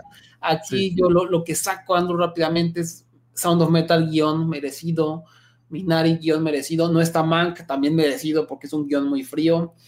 Eh, mejor guion adaptado, me, me, agradó también que esté Borat 2, porque es un guion difícil, que se fue tuviendo, literalmente se tuvo que ir adaptando a la situación, ahora qué pasa en la película, ahora cómo vamos a modificar la historia, qué, cuál es la respuesta a estos rednecks que estamos entrevistando, y pues eso requiere, requiere la chamba. Y The White Tiger, que es una muy bonita sorpresa, Ramin Barani es uno de los autores chidos del cine que ya merecían una nominación al Oscar. Tú, Andrew, ¿qué, qué me dices de estas categorías? Eh, me parece que... Eh voy a ir por lo que me dice mi corazón, porque el mejor, mejor guion original, creo que The Trial of the Chicago Seven, eh, por la experiencia de Sorkin, por la gran película que, que, por supuesto lo es, creo que podría llevárselo. Este, tampoco descartaría, por supuesto, Son of Metal. O sea, la verdad es que creo que también es, es muy buena. Y el mejor guion adaptado, eh, híjole, o sea, es que justamente esto no, nos da indicio para pensar en mejor película y en este tipo de, de categorías. Pero yo creo que me iría por este Nomadland, por el sí. simple hecho de, de, ser una de las favoritas. Sí, y, y, también ha estado ganando otros precursores, los Critics' Choice, los Scripter, que son de guiones adaptados, lo ha ganado. Y aquí sí, la neta, creo que va a ganar, creo que va a ganar Chloe Shao, pero la neta, la neta, si hay un premio que no debería ganar Chloe Shao es guion adaptado, uh -huh. porque esa película está basada en un libro sobre explotación laboral Y el guion que Chloe Zhao adaptó es para hacer una película que no es, no es sobre explotación laboral. Y ya la verán. Este, mejor edición de Father, que bueno que la metieron porque no estaba apareciendo en los precursores. Y ya la verás, Andrew. La edición tremenda. Nomadland, Promising Young Woman, Sound of Metal, me da mucho gusto verla aquí. Y The Trial of the Chicago Seven, las ausentes, Mank y Minari, que por eso digo que Minari, esta es su gran desventaja, que no está en edición. ¿A quién le vas? Yo le voy a Son of Metal. O sea, creo que lo que hicieron con el sonido este, es espectacular. O sea, todo. Eh, o sea, yo la hubiera apreciado en cine. O sea, realmente creo que en cine hubiera sido otro asunto. Y, así como, bueno, con mejor sonido y con mejor edición, me quedo con, con Sound of Metal. Sí, yo también iría por Sound of Metal. Y igual de los de Chicago 7 se ve poderosa, Nomadland se ve poderosa, ya veremos qué pasa. Mejor fotografía, Judas and the Black Messiah de Sean Bobbitt, Mank, Eric Messerschmidt, News of the World, Darius Volsky, Nomadland, Joshua James Richard y The Trial of the Chicago 7, Fido, Papa Michael. Curiosamente, el único que ha sido nominado al Oscar de todos estos cinco es, Papa Michael, eh, que es raro. Normalmente aquí hay un montón de gente famosa y nominada, y estos son claro. ellos. Em, ¿tú, a quién le vas? Eh, claro, a News of the Worlds, o sea, gran película de Tom Hanks. no sé, qué opinas tú, o sea, creo que no sé por qué la metieron, ¿no? O sea, habiendo otras opciones, pero bueno, o sea, la verdad es que tampoco es como que sea eh, mala, pues. Este en, cuanto a cosas técnicas, está muy bien hecha, ¿no? El, viejo, esta es la clásica, ¿no? Yo, es más, aquí vemos el avance de la academia. Esta película hace 10 años, puta, mejor película favorita, porque es. Sí, claro. Es es tradicionalista con T mayúscula, ¿no? Sí, yo creo que eh, está igual entre Nomadland, creo que los aspectos técnicos eh, están muy bien logrados, independientemente de, lo que pudimos haber analizado en cuanto a historia y todo ese tipo de situaciones, creo que a nivel fotográfico es, es bastante propositiva y pues creo que Mank, o sea, creo que cualquiera de esas dos podría llevarse esta categoría. Sí, esas dos son las favoritas, coincido, me encantaría que ganara ayudas, creo que es la mejor fotografía, que, que no, no son paisajes bonitos ni la mamada, pero son tomas que ayudan a la narrativa, son tomas que te dejan ver qué está pasando más allá de la actuación. Es una fotografía muy, muy cool. Eh, mejor diseño de producción, The Father, qué bueno que la metieron. Igual el diseño de producción lo utilizan para acentuar el sentimiento de demencia del protagonista. Está muy cabrón como lo hicieron porque son detallitos por aquí, por allá, ya, ya lo verán. Marines Black Bottom, que creo que es de las favoritas. Mank, News of the World y Tenet. Todas las películas de Nolan se meten a, mejor diseño de, producción. Híjole, es, es, una categoría bastante complicada. Creo que todas en sus aspectos son muy importantes en cuanto al diseño de producción. Eh, yo no, no me sorprendería que ganara Mank. O sea, la verdad no me sorprendería para nada. Eh, claro que Tenet tiene sus, sus apartados pero creo que no es uno, no, no es un Inception, ¿no? ¿no? No es un Batman, tal vez. O sea, creo que sus, sus cualidades se registran en otros aspectos, ¿no? Pero yo creo que Mank podría ser la, la, ganadora. Yo creo que va a ganar Mank también, 100%. Y ahorita que lo mencionaba rápidamente, Tenet solo tuvo dos nominaciones, que es producción y efectos visuales y, mucha gente decía, oye, pero es que ¿por qué no se metió a mejor fotografía, que está bien chida? ¿Por qué no se metió a mejor sonido, mejor, eh, no me acuerdo, pues, vestuario, no sé qué? Y por, es la respuesta simple porque Warner la vetó un poquito, no mandaron screeners a, a los gremios, mandaron muy poquitos, luego quitaron de plano a Tenet de su página de For Your Consideration, o más bien creo que la bajaron del sistema de streaming de la academia. O sea, de plano dijeron, ¿saben qué? Esta la quitamos porque Christopher Nolan hizo ahí unos comentarios en contra de Warner Bros. Entonces hubo ahí una controversia y el resultado de este, que pues no la dominaron a otras categorías fuertes, pero le fue bien. O sea, para la película que es, que no es una joya, eh, pues estuvo bien. Iba a ser la que iba a regresar a la gente a las salas. Pues, Puro chile. Mejor maquillaje y peinado. Emma, Hillbilly Elegy, Marini's Black Bottom, Mank, Pinocho. Eh, pues, difícil de predecir, alguna que te resalte en la mente. Ah, Me resalta mucho Pinocho, pero realmente creo que mm, no creo que los viejitos la hayan como disfrutado tanto. Sí, no. Entonces, yo creo que Mank, o sea, creo que, que igual Mank, ojalá no sea un The Irishman, ¿no? No sea un irlandés que esté nominada a 10 premios igual y no gane ninguno. Ojalá Mank, pues bueno, si no se mete de lleno en estas categorías ya eh, narrativas y, pesadas, digámoslo, creo que sí se puede llevar algunas en cuestiones técnicas. Sí, yo creo que mm, por lo menos producción, a lo mejor maquillaje o vestuario, ¿no? Igual Ma Rainey's, sé que hicieron un trabajo muy bueno con, con Viola Davis, ya veremos. Mejor diseño de vestuario, Emma, Ma Rainey's Black Bottom, otra vez, Mank, Mulan y Pinocho. Que Pinocho fue de las grandes sorpresas en esta categoría, que solo a los nerds como a mí me importa saber eso, pero Pinocho no aparecía en ningún precursor, Pinocho no estaba haciendo ruido aquí, se metió y bueno, qué bien por ella. Este, creo que Emma les gusta mucho ese tipo de vestuario a la academia, pero Ma Rainey's Black Bottom parece que trae por ahí un poquito de ventaja. No sé, ¿qué, qué vestuario a ti personalmente te gustó más de estos? A mí, por supuesto, creo que Emma ahí con todos los vestuarios que, que utiliza Anna Taylor Joy, o sea, creo que funciona bastante bien. Como dices, creo que es de los que les gusta la academia, ¿no? Este, no me acuerdo muy bien si, si la favorita ganó, pero pues muchas de estas películas de época ganan, suelen ganar en esta categoría, ¿no? Pero sí, coincido, creo que entre Emma y Marines Black Bottom, creo que pueden, puede ser la, la ganadora entre ellas dos.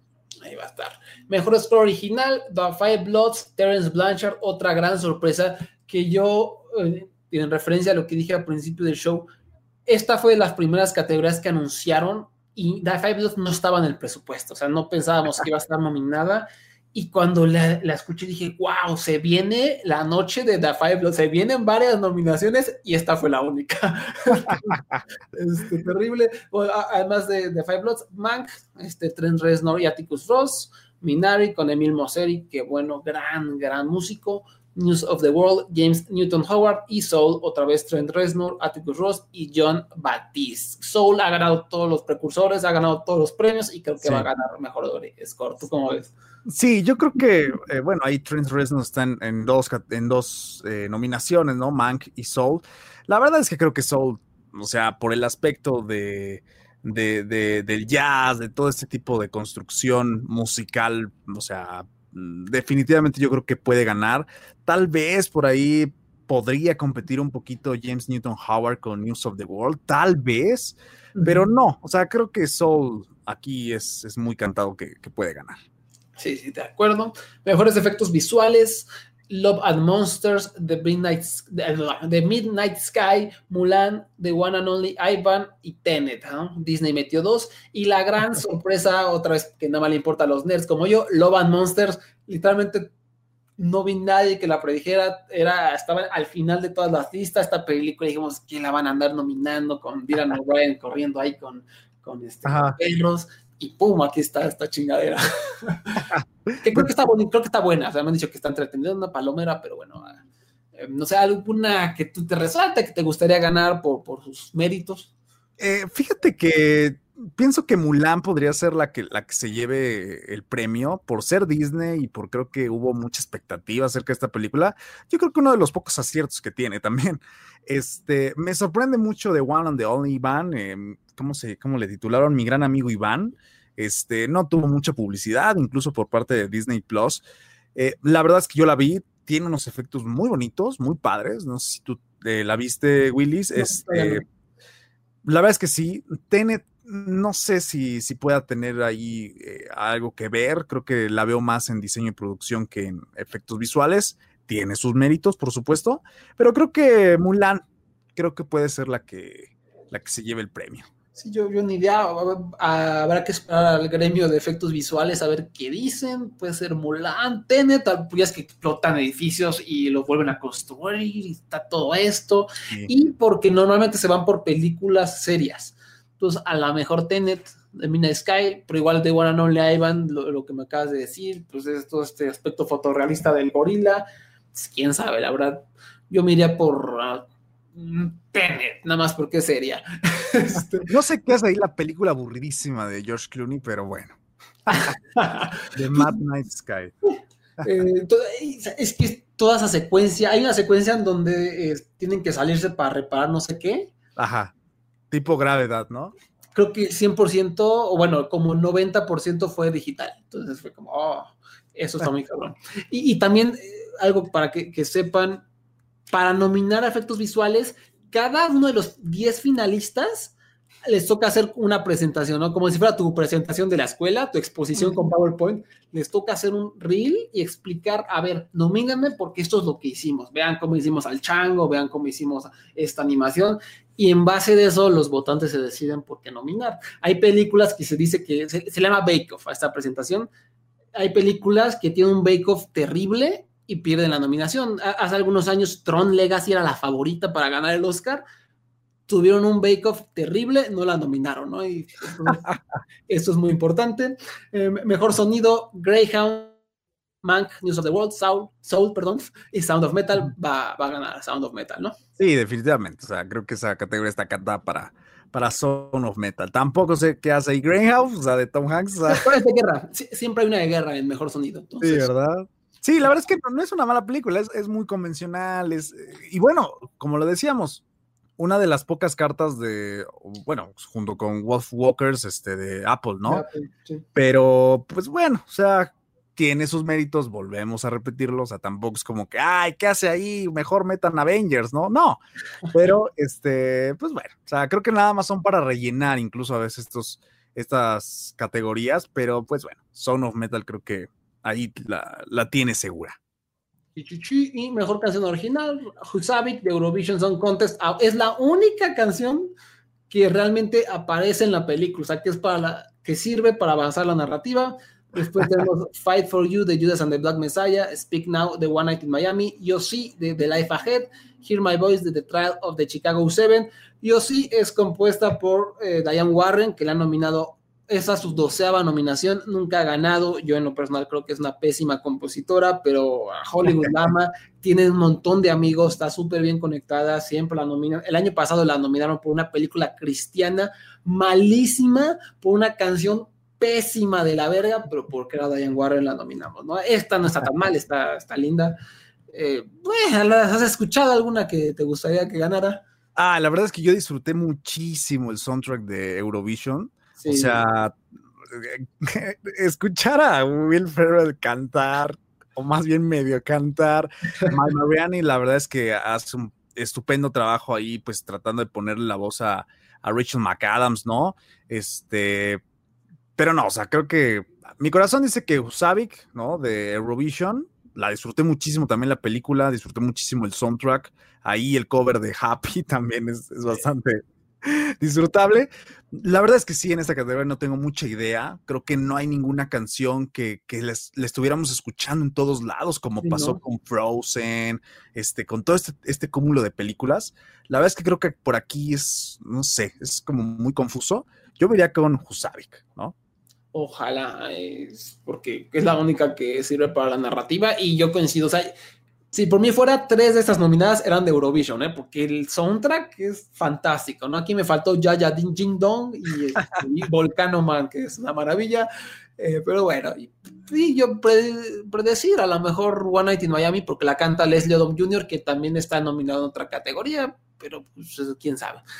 Y ya, las últimas son mejor cortometraje documental, que es A Concerto is a Conversation, A Love Song for Latasha, Colette, Do Not Split, Hunger Guard, cortometraje animado Burrow, que está en Disney Plus, muy bonita, Genius Lousy, If Anything Happens, I Love You, que está en Netflix, Ópera, que es una un, un orgasmo, me encanta, Yes People, que no sé qué está haciendo aquí, mejor cortometraje live action, Feeling True, The Letter Room, que sale, la produce Oscar Isaac y protagoniza Oscar Isaac, The Present, Two Distant Strangers, White Eye, aquí sorpresas que no nominaron al cortometraje de Pedro Almodóvar, pero hasta ahí, en, en la estatua.com voy a sacar un artículo con todos los eh, cortos, eh, rankeados y reseñaditos, por lo menos uno o dos parrafitos para que la gente se dé una idea.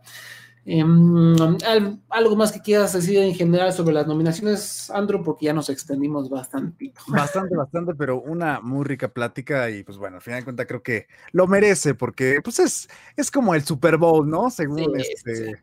de los cinéfilos y de, la gente que, queremos muchísimo este arte.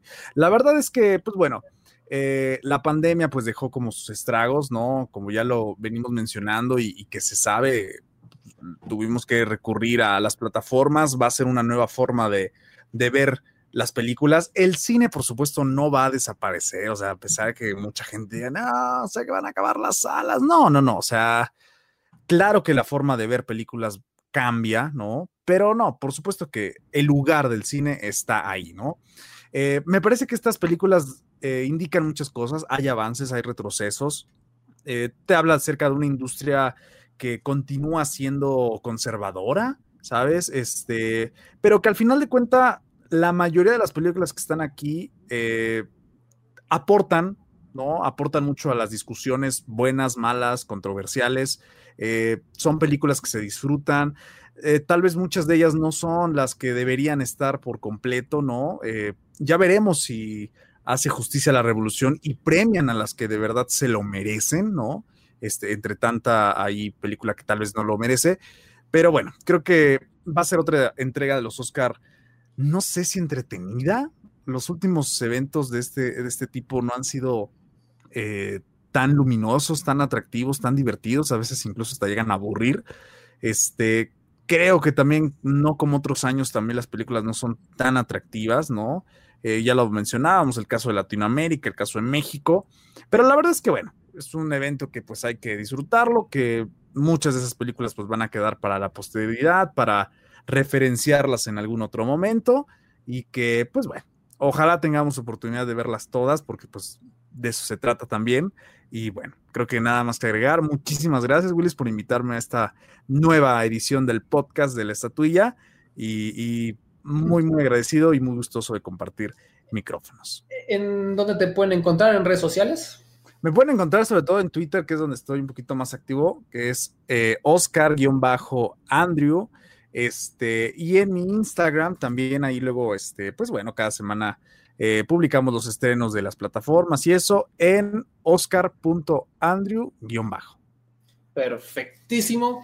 Pues ahí está su súper programa desmenuzado, detallado de las nominaciones al Oscar para que estén bien enteraditos. En la estatuilla.com tenemos un artículo con links a todas las películas que estén disponibles en plataformas de streaming o con fechas de estreno en cines para que las vayan buscando, también con links a todos los cortometrajes, que ojo, mucha gente dice, eh, los cortometrajes son muy entretenidos, son muy buenos, te dejan muchas cosas valiosas y además hacen emocionantes el Oscar, porque yo antes que no los veía, pues obviamente pues me vale gorro y ahora estoy estoy más metido que en la mayoría de las categorías fuertes porque, no, no, este cortometraje documental sobre los, la revolución en Hong Kong está bien verga, que gane, ¿no? Y me meto, ¿no? Entonces, está bien recomendación para que van a aprender y les va a emocionar más el Oscar. Y último, se viene el Festival Internacional de Cine de la UNAM. Este fin de semana empieza el jueves, jueves 18, gracias, de, de marzo. Gran, gran programa